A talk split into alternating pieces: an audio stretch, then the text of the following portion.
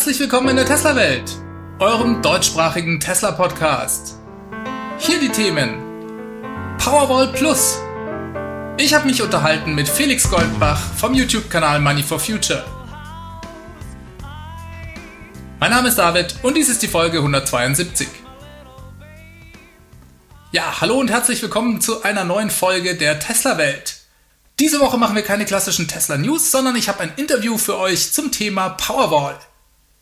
Wen die News interessieren, der kann am Sonntag in den Livestream des M3T-Treffens einschalten. Da gibt es auch eine Tesla-Welt-Ausgabe zusammen mit dem Lars vom TFF. Der Livestream geht Sonntag ab 14 Uhr los. Den Link dazu findet ihr unten in der Beschreibung. Ja, und wer Sonntag keine Zeit für den Livestream hat, der kann sich das Ganze natürlich in der Folge auch am nächsten Mittwoch als Podcast-Folge anhören. Ja, hallo Felix. Hi. Moin, grüß dich, David. Ja, schön, dass das klappt. Äh, ich dachte, ich werde mich mal mit dir in einer Videokonferenz zusammenschalten. Und zwar, um um die Powerwall zu reden, um insbesondere über die Powerwall Plus, die Tesla ja ein bisschen, sagen wir, überarbeitet hat und auch von Grund auf sich neu strategisch aufgestellt hat. Vielleicht stellen wir dich aber erstmal kurz den Zuschauern und Zuhörern vor. Du bist der Felix, du machst den äh, YouTube-Kanal Money for Future und äh, den bitte äh, kann ich auch nur allen Hörern und Zuschauern empfehlen. Schaut den euch mal an, abonniert den. Der Felix macht klasse Videos zum äh, Thema Photovoltaik, Batteriespeicher, nachhaltiges Investieren. Ähm, ja, und du darfst gleich selber noch ein bisschen mehr dazu erzählen. Und äh, ich dachte, ich, weißt du, ich kenne mich ganz gut mit Tesla aus und verfolge das auch sehr, schaue mir auch viele Dinge natürlich über die Powerwall an. Ich bin aber da kein Experte auf dem Speicher oder Batteriespeicherbereich und dachte, da hole ich mir einfach mal ein bisschen Unterstützung von deiner Seite. Aber vielleicht erzählst du uns kurz, was du noch so auf deinem Kanal alles machst. Ja, genau. Mein Name ist Felix Goldbach. Ich habe vor anderthalb Jahren circa angefangen, regelmäßig Videos hochzuladen bei YouTube und ich arbeite halt auch in dem Bereich Speicher. Also die Firma, für die ich arbeite, macht große Megawatt-Speicher, bauen wir aus äh, Zero Life, Autobatterien, aber wir haben auch Heimbatterien entwickelt ähm, und das ist natürlich ein super spannender Markt und ich habe dann irgendwann angefangen, einfach mal die Kamera mitlaufen zu lassen, um euch so ein bisschen teilhaben zu lassen, weil ich will mit meinem Kanal halt zeigen, dass es mit den Erneuerbaren funktioniert und auch alle Leute überzeugen, überzeugen, dass es wirklich richtig gut funktioniert. Und äh, da hoffe ich natürlich drauf, dass wir viele Leute mobilisieren können, die, die Welt so ein bisschen besser zu machen, weil es funktioniert, die Technik ist da und äh, ich bin selber mit dem Model 3 in einem Außendienst unterwegs äh, und äh, begleite auch die Firma Tesla jetzt schon ewig, weil ich einfach als eine Firma unglaublich spannend finde. Und äh, ja, ich, ich bin im Außendienst mit dem Model 3 unterwegs, habe ich ja schon gesagt, und habe beruflich mit Speichern zu tun ähm, und äh, will das auch nicht missen. Das Model 3 ist für mich echt wirklich das beste Elektroauto im Moment für so längere Strecken oder Tesla-Autos im Allgemeinen.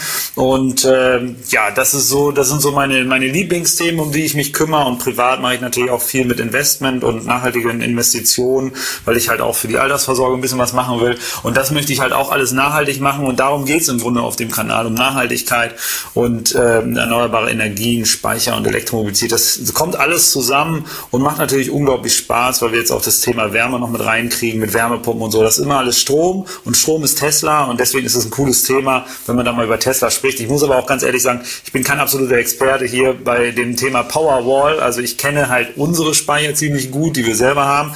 Ich kenne auch andere Speicher ganz gut, weil ich mal auch schon für E3DC oder andere Speicherhersteller gearbeitet habe. Ne? Meine Firma heißt ja Phenicon und ähm, da gibt es halt Unterschiede zwischen den verschiedenen Systemen und ich sage auch immer, wie bei der Solaranlage für dein Dach, es gibt immer, äh, für jedes Dach gibt es die richtige Solaranlage und die richtige Technik und dann gibt es auch die richtige Speicherlösung für die Haushalte. Deswegen ähm, kann ich immer sagen, was können andere ganz gut und was können andere weniger gut ähm, und das kann man vielleicht heute mal so ins Verhältnis setzen. Das ist vielleicht ganz spannend. Ja, und tr trotz deinem Tesla-Hintergrund mit Model 3 und so weiter bist du ja auch kein kompletter Tesla-Fanboy, muss ich sagen. Nee, überhaupt nicht. Ne, du, das finde ich auch ganz gut. Ja. ja. absolut nicht. Also ihr werdet hier von mir ungeschwimmt die Wahrheit erfahren, äh, was ich an der Powerwall gut finde und was nicht so. Ähm, weil ich finde das Auto, äh, Model 3 ist jetzt top, ne, aber ich habe auch schon Videos darüber gemacht, was ich wirklich nicht gut finde.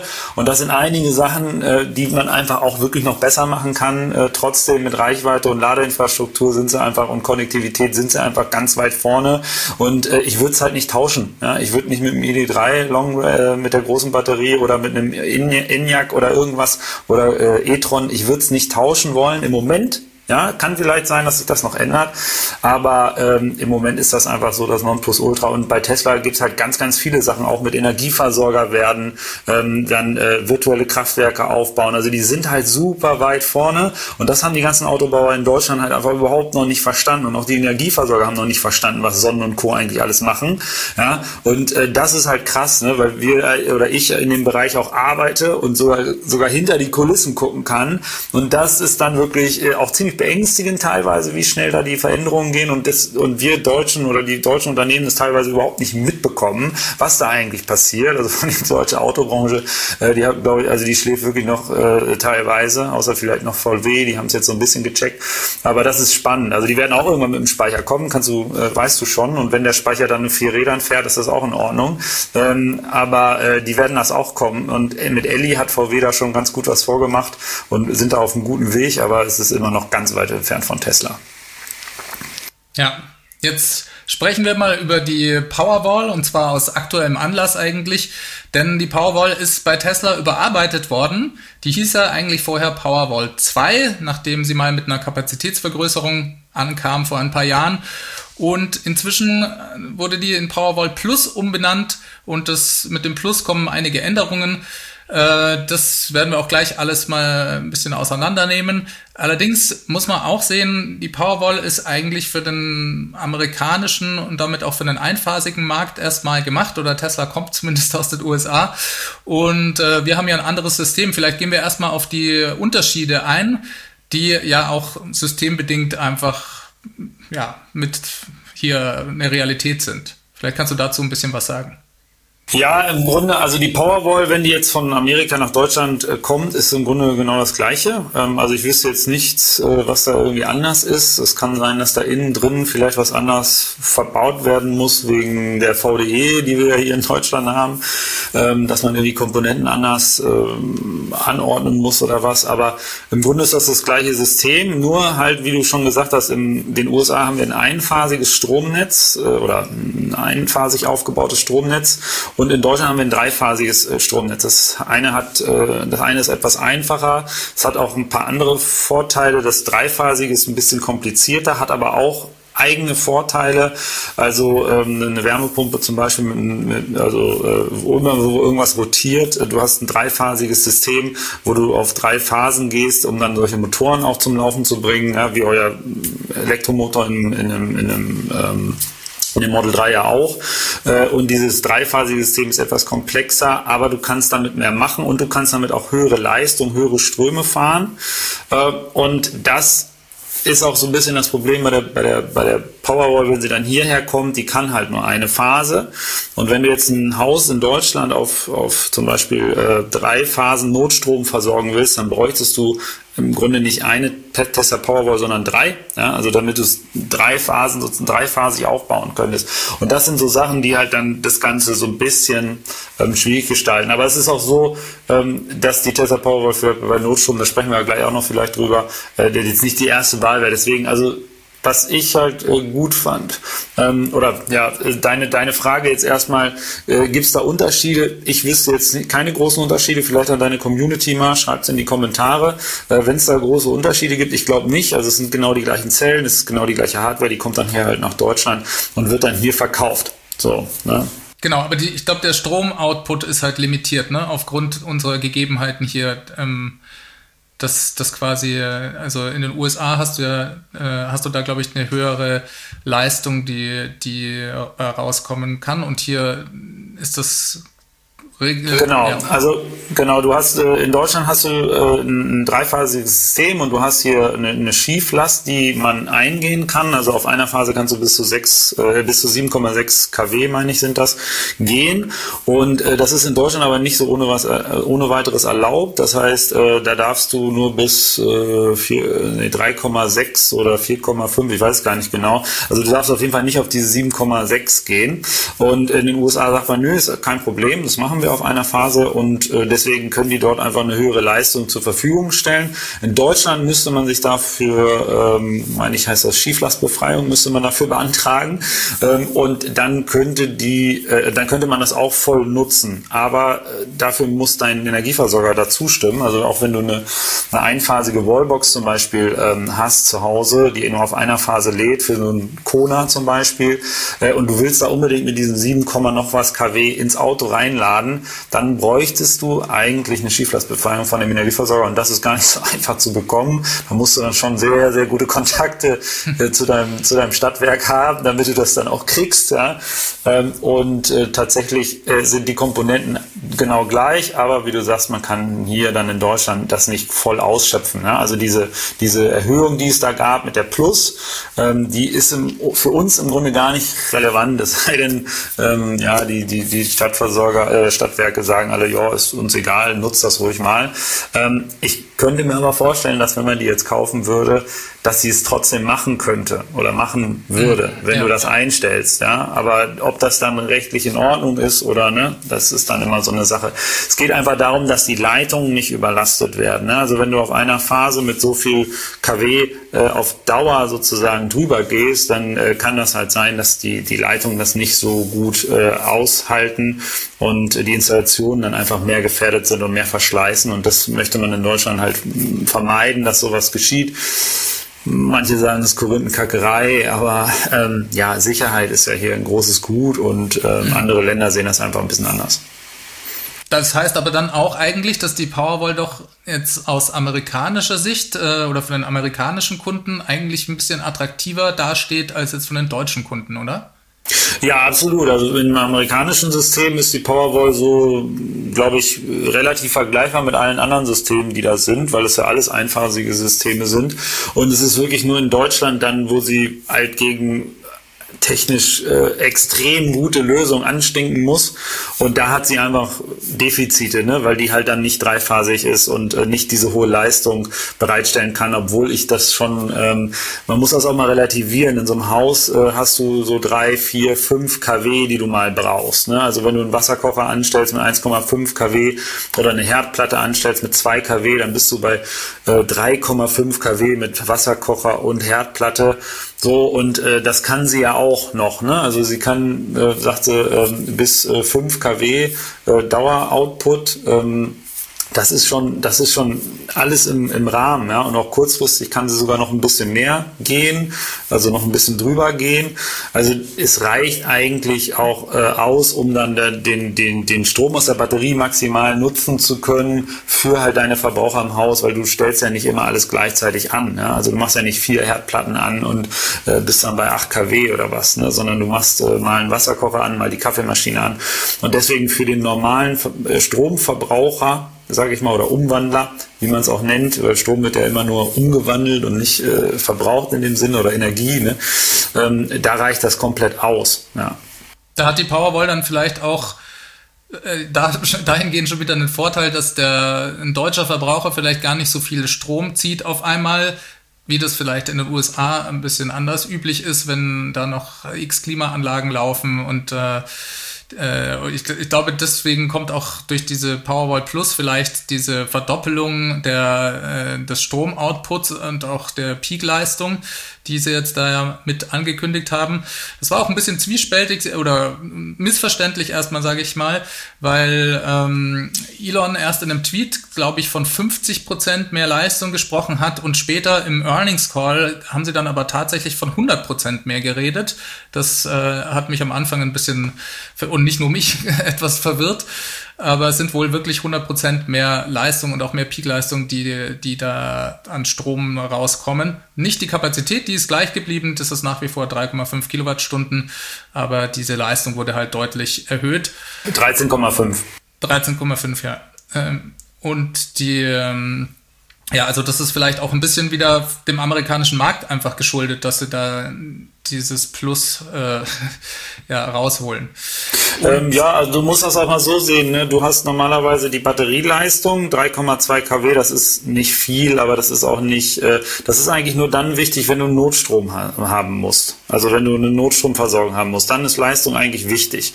Wenn du das ja. nicht hast, ist es nicht so schlimm, weil zum Beispiel die Batterie 3 kW leisten kann und dann kommt nochmal 3 kW vom Dach, ja, dann kannst du es addieren. Das heißt, äh, das ist dann das Doppelte. Ähm, du, hast dann 6 kW zur Verfügung, also deine Solaranlage produziert ja auch Strom und tagsüber hast du dann eigentlich immer auch Strom von der Solaranlage. Und ähm, zur Not hast du ja immer auch noch das Netz, was sozusagen noch zusätzlich Leistung liefern kann. Deswegen sind diese hohen Leistungen eigentlich wirklich nur im Notstrombetrieb äh, wirklich notwendig, sage ich jetzt mal so. Ne? Das ist ein gutes Stichwort. Was darf ich denn mit meinem Batteriespeicher in Deutschland alles? Ist das, ich glaube, da gibt es auch Unterschiede zu den USA. Darf ich denn heute schon, also jetzt mal unabhängig von der Powerwall, Strom aus dem Stromnetz laden, wann es mir passt? Darf ich den einspeisen, wann es mir passt? Äh, darf ich das als Backup fahren? Da kannst du mir sicher auch ein paar Sachen zu sagen. Also äh, die erste Frage, äh, darf ich aus dem Netz den Speicher laden? So, ne? Also du darfst, also es gibt so und so. Äh, wenn, wenn dein Stromspeicher komplett leer ist und bevor er in die Tiefenentladung geht, äh, kann er auch aus dem Netz beladen werden. Äh, das ist so ein bisschen schwierig. Die einen sagen, nein, darf man auf keinen Fall den Speicher aus dem Netz beladen. Ist dann natürlich auch sehr teuer, ne? Ähm, aber bevor er kaputt geht, macht man das halt. Ähm, normalerweise sollte man ihn halt mit der Solaranlage laden und das ist ja auch das, was sinnvoll ist, auch wirtschaftlich viel sinnvoller ist, als wenn du, Klar, wenn du musst ja den günstigen Strom nehmen. Ähm, Du darfst ihn aber nicht dauerhaft jetzt einfach immer aus dem Netz laden. Macht aber auch wirtschaftlich überhaupt keinen Sinn. Ja? Deswegen äh, kann man sich davon auch gleich von, von verabschieden, weil der Solarstrom kriege ich für 8 Cent vom Dach und den, den Netzstrom muss ich für 30 Cent kaufen. Also das heißt, das sollte man tunlichst auch vermeiden. Ja? Also ähm, so und die andere Frage, ähm, also kann man aus dem Netz den Stromspeicher laden? Ja, natürlich kann man das. Äh, ob man das darf, ist dann die andere Frage. Ja? Ob, der, ob, ob man das, äh, ne, da gibt es äh, Zonen Kommunen oder gibt es ähm, auch Bestimmungen oder Verordnungen, die sagen, das darf man eigentlich nicht, vor allen Dingen, wenn man in die Mittelspannung geht oder in diese Größe, in die höhere äh, Spannungsebenen. Ähm, aber dann, das muss halt manchmal gemacht werden. So, äh, darf ich aus dem Netz äh, den Speicher laden? Grundsätzlich darf ich das schon. Ja, es ist aber nicht besonders smart. Und äh, wenn ich ins Netz reingehen will, also das heißt, äh, das Netz ähm, ins Netz einspeisen will, dann habe ich ja ein 8 Cent Strom in die Batterie reingeladen. Plötzlich ist er nicht mehr bei 8 Cent, sondern bei 24 Cent oder 25 Cent oder 18 Cent, je nachdem, wie du es rechnest. Ja. Und jetzt nehme ich diesen Strom aus der Batterie und schicke den ins Netz. So, wenn ich jetzt Photovoltaik ins Netz schicke, dann kriege ich irgendwie 8,5 Cent. Jetzt kriege ich für meinen Strom aus der Batterie, der mich jetzt schon bei 20 Cent gekostet hat, den schicke ich jetzt ins Netz und mach und kriege dafür 8,5 Cent. Das ist natürlich auch Mist. Ja. Also das ist keine gute Rechnung. Und ich darf das eigentlich auch nicht. Äh, auch rechtlich äh, ist das schwierig, dass ich mit meinem Speicher ins Netz einspeise. Äh, dafür bräuchte ich eigentlich eine Präqualifizierung für Netzdienstleistung oder Netzdienlichkeit. Das heißt, mein Speichersystem müsste eine Präqualifizierung haben und ich meine, es hat im Moment haben das Sonnen und Caterva hatte das auch, äh, dass sie dann, also Sonnen kann das auch, glaube ich, gar nicht, aber die, die ähm, äh, Caterva, die hatten das so, dass sie präqualifizierte Speicher hatten mit, mit 20 Kilowattstunden und dann immer auch eine Backup-Reserve hatten, mit denen sie dann ins Netz reinschieben konnten und wieder aus dem Netz rausziehen konnten, um genau diese Sachen zu machen, die in der Zukunft kommen, nämlich äh, Netzstabilisierung durchzuführen und virtuelle Kraftwerke aufzubauen. Das kann ich ja nur, wenn ich äh, aus dem Netz Strom ziehen kann und wieder reinschieben kann. Ja, technisch kann ich das ja alles. Es ist in Deutschland nur eine Problematik, äh, was so die politischen oder rechtlichen Rahmenbedingungen sind. Ja. Das wäre dann was, was eventuell in der Zukunft von Tesla auch in Deutschland kommen könnte. Genau, das ist genau das gleiche Problem auch wie bei den Autos, bidirektionales Laden, ja, technisch alles kein Problem. Wir könnten das eigentlich schon. Also wir haben das mit unserer Firma schon mit dem, B, äh, mit dem äh, E6 von BYD äh, haben wir das schon gemacht. Ja? Also die technisch können die Sachen das schon. Ähm, und äh, wir müssen halt gucken, dass wir die Netze äh, fit machen für die Zukunft und es wäre halt perfekt, wenn wir diese Speicher nutzen könnten, um auch das Netz stabil zu halten. Und das ist Zukunftsmusik. Da muss sich die Politik jetzt mal wirklich in den Arsch kneifen und mal hochkommen äh, mit demselben und äh, endlich anfangen, dort die Rahmenbedingungen zu schaffen, weil im Moment ist das halt nicht der Fall. Und äh, das ist eigentlich ziemlich schade, weil genau dann diese Möglichkeiten auch auf der Strecke bleiben und die Leute sagen, oh, die Netze werden instabil wegen den erneuerbaren Energien. Genau das Gegenteil ist der Fall. Ja? Also genau das Gegenteil von dem, was äh, da immer als Schreckensgespenst ähm, ähm, polkartiert wird, äh, ist der Fall. Und äh, da können natürlich solche Speicher eine ganz, ganz entscheidende Rolle spielen. Weil im Moment ist das Problem, die Speicher laufen voll, ganz normal, bis mittags um zwölf und dann äh, sind sie voll und die Solaranlage geht dann ins Netz. Und das ist eigentlich eine, eine, eine Gefahr. Und das ist auch das, was ich beim, beim Tesla-Speicher denen anmarker, dass die halt nicht dieses intelligente Aufladen haben, dass die erst zum Nachmittag hin voll werden, sondern die werden einfach, die laufen voll und äh, dann laufen sie wieder leer. Wenn der Strom gebraucht wird, dann laufen sie wieder voll. Wenn Sonne da ist, und dann laufen sie wieder leer. Und das ist auch genau das, was wir eigentlich überhaupt nicht brauchen, wo die Netzbetreiber sagen, oh, das ist alles voll gefährlich, wenn ihr jetzt so viele Speicher baut, dann wird das Netz ganz, ganz äh, stark gefährdet. Und teilweise haben sie leider sogar recht. Ja, und die Bundesnetzagentur haben da teilweise sogar recht. Ähm, und äh, Tesla hat dann Gateway reingehauen, ne? also oder die Möglichkeit, das eigentlich auch zu steuern, das noch viel intelligenter zu machen. Sie müssen es nur auch dann mal machen, damit wir halt wirklich diese, diese Gefahr für das Netz entlasten können und dass der Speicher dann nicht mehr ein Problem ist, so wie es im Moment bei 90 Prozent der Speicher ist, die jetzt im Moment in Deutschland eingebaut werden, sondern dass er dann zum Problemlöser wird plötzlich. Ne? Also das ist auch die Firma jetzt, ähm, wo ich arbeite. Ne? Wir versuchen halt immer diese 100% Energiewende dann hinzukriegen und da musst du gucken, dass du diese Energie vorher schon intelligent im Haus verteilst. Und da ähm, ist, es, ist es noch ein bisschen Defizit. Ne? Also du musst es eigentlich auch mit einer Wärmepumpe koppeln können und ähm, mit äh, einem Heizstab koppeln können, solche Geschichten. Und das kreide ich Tesla auch so ein bisschen an. Das haben sie halt nicht. Das ist ein geschlossenes System. Ja, und wenn jetzt nicht eine Tesla Wärmepumpe kommt und ein Tesla Heizstab da ist, dann ist das halt alles nicht. Dann ist es extern und ähm, kann dann halt sozusagen nur bedingt über nochmal eine andere äh, Kontrolleinheit da integriert werden. Und das ist alles noch so ein bisschen in den Kinderschuhen. Aber nichtsdestotrotz werden sie das auf jeden Fall bald bringen. Ich also nicht auch, umsonst werden die jetzt Energieversorger. Ne? Also in England sind es ja. schon, äh, die werden das in Deutschland auch machen, dass die Energieversorger werden und ganz Europa. Und äh, da geht's ja eigentlich hin. Die sind kein äh, Autobauer in dem Sinne, sondern sie sind ein Energieunternehmen und Kommunikationsunternehmen. Und das unterschätzen ja die Leute ganz, ganz, äh, ganz, ganz stark. Und auch die, die deutsche äh, Industrie unterschätzt das ganz, ganz stark. Ne? Was Tesla eigentlich ist und was, äh, was sie auf dem, auf, dem, auf dem Papier sind und was sie aber eigentlich sind. Sie sind ein, ein Kommunikations Produktions- und äh, Energieunternehmen und das äh, machen sie sehr, sehr gut. Ja, verschleiern das vielleicht auch ganz gut. Vielleicht wollen sie gar nicht wissen, vielleicht wollen sie gar nicht, dass die anderen merken, was sie eigentlich Ach, alles vorhaben. Das sagen die eigentlich immer ganz offen. Also das ist, äh, finde ich, hört man regelmäßig in den Earnings Calls, dass, dass sie eine der größten Energieunternehmungen der Welt werden und das, das zumindest denken, dass sie das werden können. Und äh, ich meine, es gibt ja auch schon Bestrebungen, gerade was so virtuelle Kraftwerke angeht, auch mit der Powerwall, muss man sagen. In, den, in Australien äh, gibt es dazu ein großes Projekt und auch äh, in New York hat gerade ein neues angefangen. Äh, ich denke, die, klar, die haben halt auch die den Vorteil, dass äh, gerade auch jetzt diese Powerwall Plus halt über WLAN zum Beispiel auch updatebar ist und sich in, halt einfach alle Systeme online sind, wie generell äh, eigentlich alle Produkte von Tesla und äh, dadurch sie halt softwaremäßig dann noch sehr viel auch nachliefern können. Ne?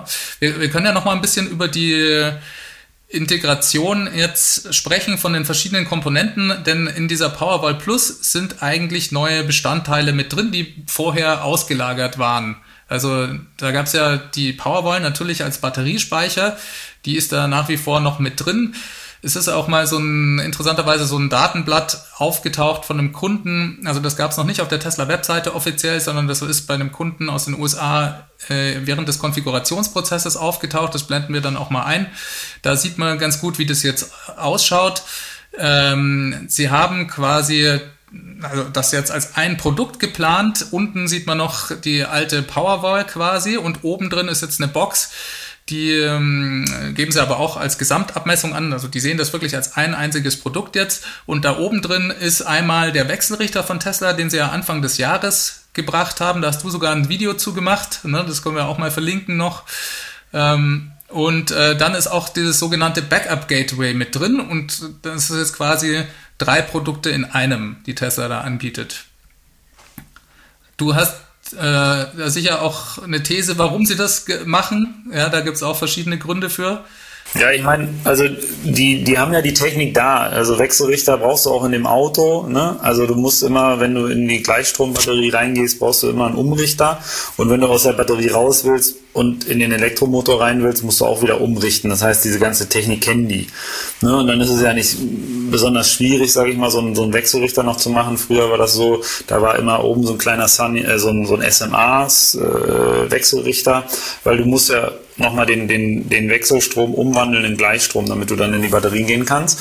Und das Gateway, ähm, also im Grunde das Monitoring und das verknüpft äh, diese, diese äh, Komponenten in deinem Haus, wo du dann halt ein Monitoring hast, wo du alles auf der App hast. Ne? Das ist ja bei Tesla mega geil, also auch bei dem Auto. Du siehst dann da äh, dein Auto, aber in der App hast du dann auch die Powerwall mit drin und die Solaranlage mit drin und das ist dieses Gateway.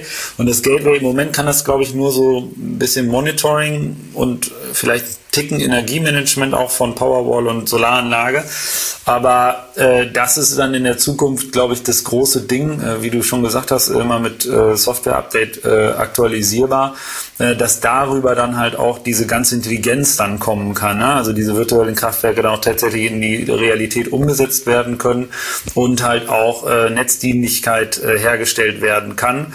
Und ähm, ja, warum macht Tesla das? Die wollen natürlich den Fuß äh, oder sie wollen überall drin sein und den Fuß in der Tür haben, weil am Ende geht es ja um deine Daten was, und was du mit deinem Strom machst. Ich kann ganz genau sehen, wenn du nach Hause kommst, die Kaffeemaschine anstellst, wann du aufstehst, wann du duscht. Das kann ich alles sehen mit diesen Daten.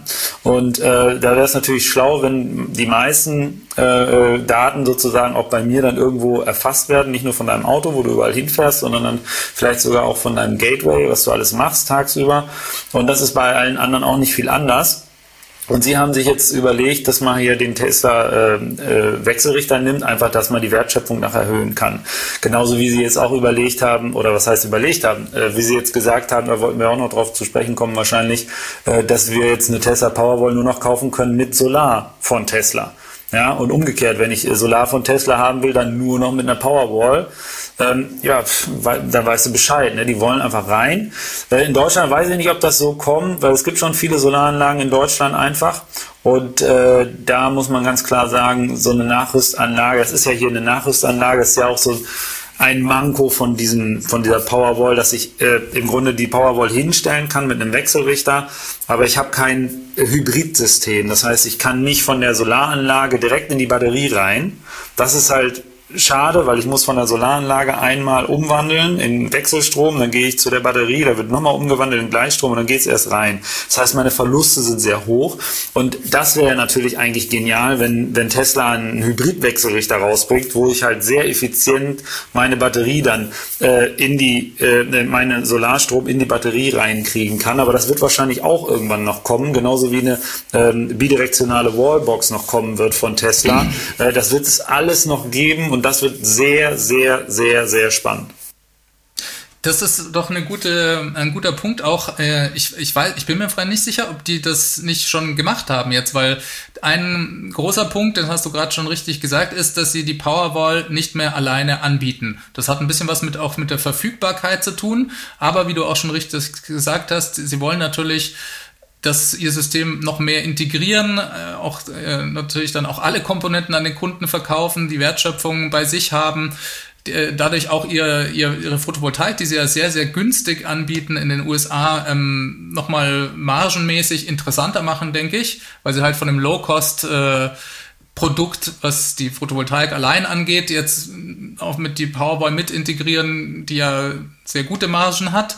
Und ähm, ich denke, dass, ähm, also ein großer Punkt war auch diese Strategie zu fahren, um zu sagen, wir vereinfachen jetzt die Installation ganz deutlich. Ja? Wir, wir haben quasi nicht mehr jedes Haus, wo wir die, ähm, den, den Schaltschrank verändern müssen, sondern die Powerwall wird nur noch aus der Photovoltaik geladen und äh, steht quasi zwischen dem Energieversorger und dem Haus und ist dadurch auch ein eigenes System, das äh, die also strommäßig gesehen die, die Hausinstallation gar nicht großartig verändern wird, weil sie halt vor dem Sicherungskasten stattfindet.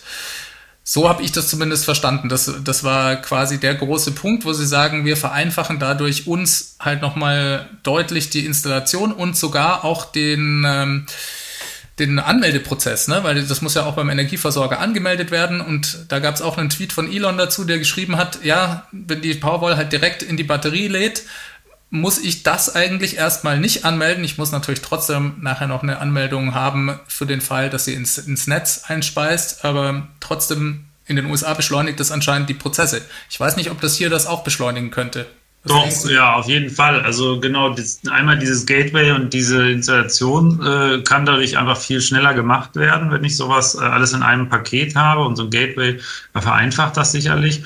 Und auch genau die Anmeldung, wenn das ein komplettes System ist und das hat ein Typenschild, dann habe ich halt nicht eine Batterie und einen Wechselrichter von zwei verschiedenen Herstellern und vielleicht dann noch so ein, so ein, so ein Monitoring- oder Energiemanagement-System, sondern da habe ich dann einfach ein System, ne, so ein kompaktes System, äh, haben wir ja jetzt auch also äh, dass man dann einfach sozusagen einen Wechselrichter und Batterie in einem System drin hat und das einfach eine, ein, ein Produkt ist, was man dann halt auch beim Energieversorger anmelden kann. Und dann ist es einfach schneller und einfacher.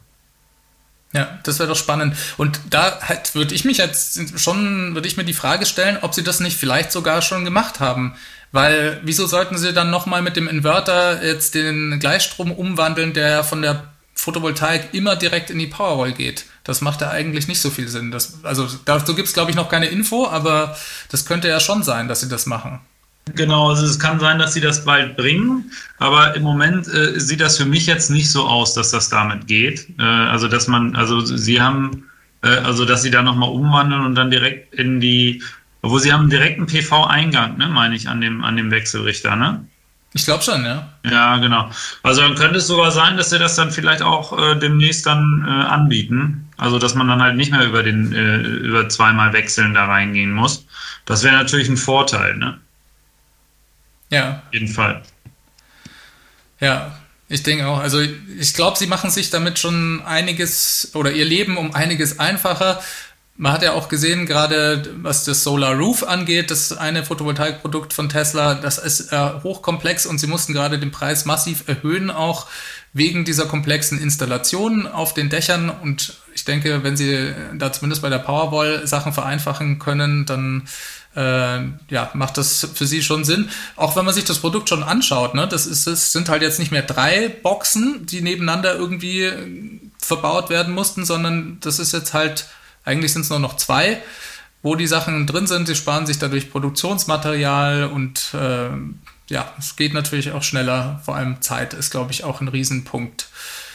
Ja, das ist ähm, doch schon mal ganz gut als Info. Jetzt können wir uns noch mal äh, dem Thema Energieversorgung oder Energieversorger oder Tesla auch als Energieversorger etwas äh, widmen. In Deutschland haben Sie bereits einen Stromtarif in Baden-Württemberg, den Sie mit einem Partner, Octopus heißen die, glaube ich, anbieten. Da, ähm, also Netzdienste, glaube ich, sind auf jeden Fall das Ziel bei Tesla auch diese, das sieht man an den professionellen Installationen, aber eben auch an den ersten virtuellen Projekten mit der Powerwall. Ähm, ich, äh, wie, wie schätzt du das ein? Wie, wie lang dauert sowas, äh, wenn Sie jetzt in einem Bundesland da schon sind? Ähm, meinst du, das dauert dann noch lange, bis Sie das in weitere Bundesländer ausweiten können? Oder ist das ländermäßig in Deutschland einfach zu sehr getrennt?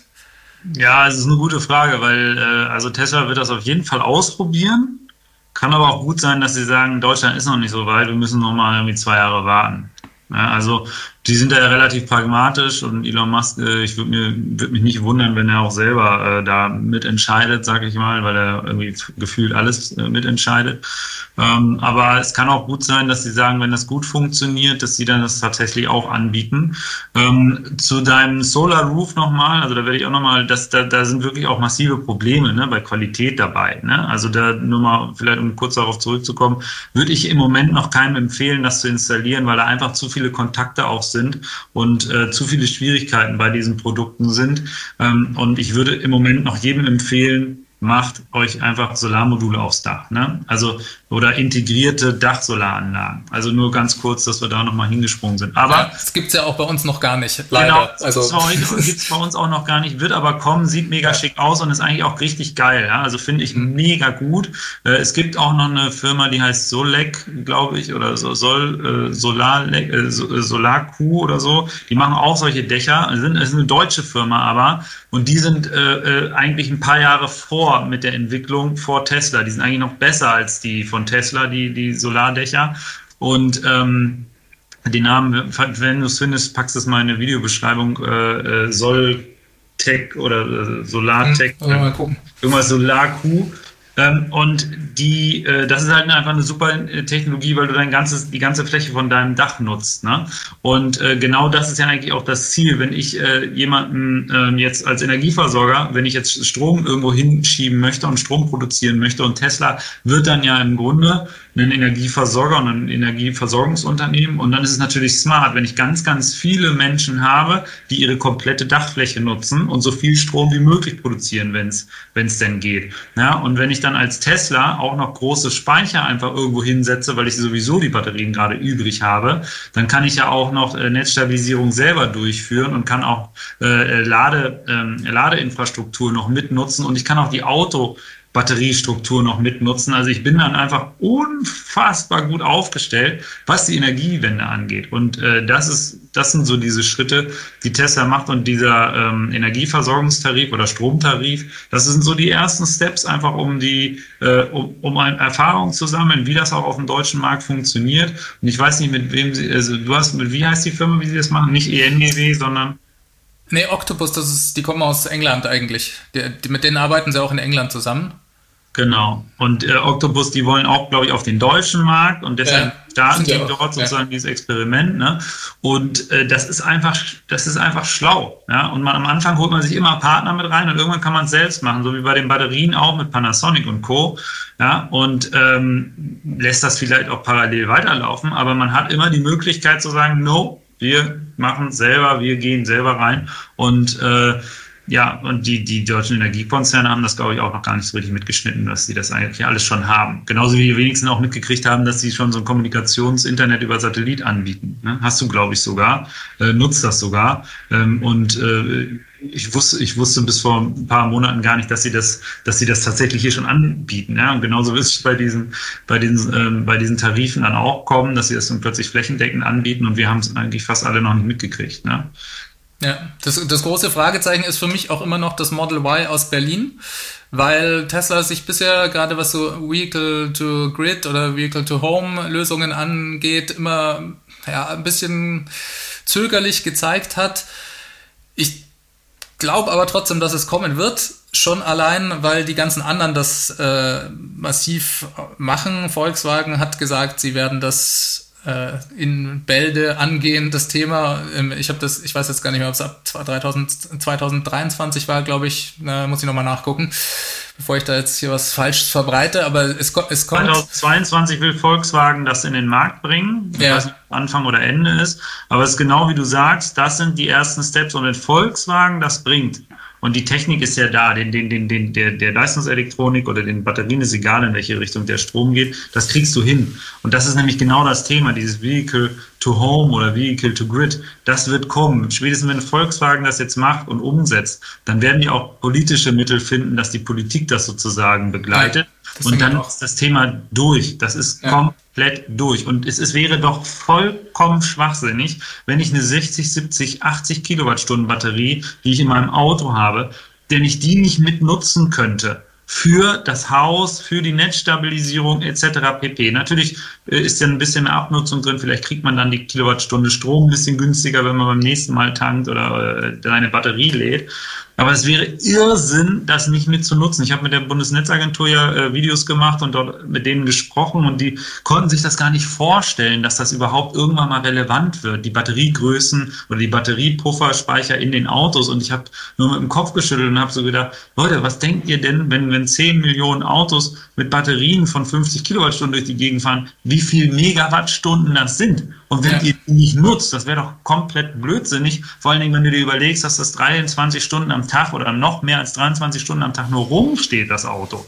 Und du brauchst ja nicht 700 Kilometer Reichweite, wenn dann die neuen Batterien kommen. Du brauchst ja meistens nur 200 oder so. Dann kannst du einen großen Teil von der Batterie ja mitnutzen. Und das ist genau das, was jetzt kommt. Und äh, VW wird dort hoffentlich den ersten Schritt machen. Und die werden dann nicht nur dafür, dafür sorgen, dass das in Deutschland sich durchsetzt, sondern es wird dann plötzlich weltweit kompletter Standard. Ähm, ich weiß nicht, wie sie das in den Autos gelöst haben, dass sie da die Leistungselektronik, aber du hast ja sonst immer zwei Wechselrichter oder ne, du hast das immer außen an der Ladesäule und innen. Warum? Irgendwann wird es nur noch DC, DC geben, dann kannst du dir im Auto ganz viel sparen, weil du das nicht mehr alles mitschleppen musst. Ähm, oder umgekehrt, du brauchst es nicht mehr an der Wallbox verbauen oder an der Lade, an der Schnellladesäule.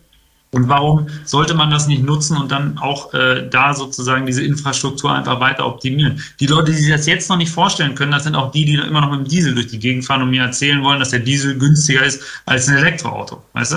Ja. Es ist einfach noch nicht angekommen. Ja. Also der Trend, der geht da auf jeden Fall hin. Ähm, Ford hat jetzt gerade den F150 vorgestellt, diesen Pickup-Truck, der in den USA das meistverkauftes, das meistverkaufte Auto ist überhaupt. Und äh, da haben sie das auch absolut thematisiert, ja. Und also Vehicle to Home, ne, zwar nur bisher noch nicht Vehicle to Grid, aber das das treten die massiv breit das Thema und ich glaube auch deswegen äh, wird sich da bei Tesla noch was verändern, einfach weil alle anderen das jetzt machen, auch wenn sie das vorher vielleicht noch nicht so unbedingt machen wollten oder ich weiß nicht genau, warum sie es nicht wollten. Habe ich nie so ganz verstanden. Man will sich auch nicht zu viel Feinde machen. Ne? Also du musst ja überlegen, der, Auto, der, Autobauer ist der Mann über die, äh, ist, hat die Gewalt über die Batterien im Grunde. Ja? Also du mhm. hast dann auch die Gewalt über die, über den Strom im Haus oder über das Monitoring im Haus, vor allem wenn du Tesla bist und das dann auch noch im Haus mit drin hast. So, welche Energieversorger nehmen die die Anteile weg? Die jetzigen. Wo sind die? Die verkaufen eigentlich nur Strom, den sie irgendwo produzieren und dann durch Netze irgendwo hinschicken. Die haben das überhaupt noch nicht verstanden, was da gerade auf sie zukommt. Und wenn VW dann äh, Stromanbieter wird oder Netzanbieter wird und Tesla um die Ecke kommt und so Firmen wie Sonnen kommen, ja, die das dann alles miteinander intelligent verknüpfen und diese Dezentralität verstanden haben von der Stromerzeugung, ähm, die, das wird dann auch dazu führen, dass die ganzen großen Energiekonzerne äh, ganz schnell äh, äh Gegenwind auffahren werden, auch alle möglichen rechtlichen und politischen Mö Möglichkeiten rausholen. Und davor will man sich vielleicht auch ein bisschen äh, wappnen, dass man das halt nicht jetzt sofort schon alles auf einmal die Kämpfe anfängt, äh, sondern da ist ja auch viel Geld dahinter. Sag ich mal, wenn du jemanden Marktanteile abnimmst bei so einem umkämpften Strommarkt wie in Deutschland, äh, dann, dann, dann werden die natürlich alle versuchen zu kämpfen, genauso wie sie alle gerade versuchen zu kämpfen kämpfen, die Energiewende aufzuhalten oder zu verlangsamen, ähm, indem sie gegen das EEG schießen, gegen dieses Erneuerbare Energiengesetz mhm. und versuchen es zu verschlimmbessern und diese ganzen äh, Strukturen, die dahinter hängen in der Politik, das alles äh, weiter rauszuzögern, dass man bloß nichts für den Klimaschutz macht, ja, äh, obwohl es volkswirtschaftlich super sinnvoll wäre, das zu machen. Ja. Es wäre volkswirtschaftlich genial, das alles zu machen, aber sie wollen es einfach noch ihre alten Geschäftsmodelle weiterführen und mal gucken, wie lange es noch geht. Aber die, die sich nicht umstellen jetzt, die sind in 15 Jahren nicht mehr da. Und äh, da, da, da, vor, dem, vor dem Schiss haben sie viel, oder vor, dem, vor den äh, ganzen Anstrengungen haben sie vielleicht ein bisschen Schiss und deswegen machen sie das noch nicht alles so offensiv. Ja, äh, ja, super, super spannend auf jeden Fall und es bleibt auch weiterhin spannend. Ich habe noch eine Frage an dich, eine letzte und zwar, ähm, das ist auch passt auch ganz gut zu dem, was du gerade gesagt hast. Diese, dieser Vereinfachungsprozess, ja, der auch vielleicht dann die Genehmigung, die ja auch von, vom Energieversorger letzten Endes kommt, ja, der, der das vielleicht auch manchmal einfach nicht so sehr priorisiert und das deswegen so lange dauert, die werden ja dadurch auch gerade durch diese Powerwall Plus und die Integration vereinfacht und beschleunigt, sagt zumindest Tesla. Äh, sie sagen auch, dass jeder Kunde dadurch jetzt erst so richtig zum eigenen Stromerzeuger wird. Inwiefern war das vorher anders oder weiß das habe ich nicht so ganz verstanden, muss ich äh, zugeben. Vielleicht äh, kannst du dir da besser einen Reim draus, drauf machen, was sie genau damit meinen. Also Sie sagen, dass jetzt erst jeder äh, äh, Kunde ein echter Stromerzeuger wird.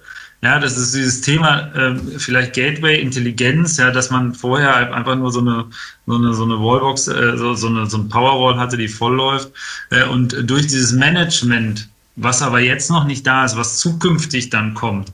Dadurch wird einfach der Konsument, der Stromabnehmer dann in die Lage versetzt, auch ein Produzent zu werden. Und dann sprichst du von einem Prosumer. Und mhm. das kannst ja. du natürlich nur dann sein, wenn du produzieren kannst, den selbst verbrauchen kannst und ihn aber auch verkaufen kannst. Und durch so ein Gateway und durch solche Möglichkeiten, durch so intelligente Netze, kannst du eigentlich diese dritte, das Verkaufen oder das Verschicken von Strom erst damit gewährleisten. Deswegen glaube ich, das meinen sie damit, wenn sie sagen, jetzt wird der Kunde zum echten äh, Produzenten von Strom, ähm, dass man einfach jetzt sich für die Zukunft wappnet, weil da werden die Strommärkte hingehen. Da wird es nichts dran zu rütteln geben. Wir sehen jetzt die ersten äh, flexiblen Stromtarife, die jetzt in den Markt aufploppen, die ersten Anbieter wie Avatar, äh, die dort äh, Stro flexible Stromtarife anbieten. Sowas wird Tesla wahrscheinlich auch irgendwann mal machen äh, und dass man einfach guckt, äh, wie die ganze Energie am besten im Haus gemanagt wird,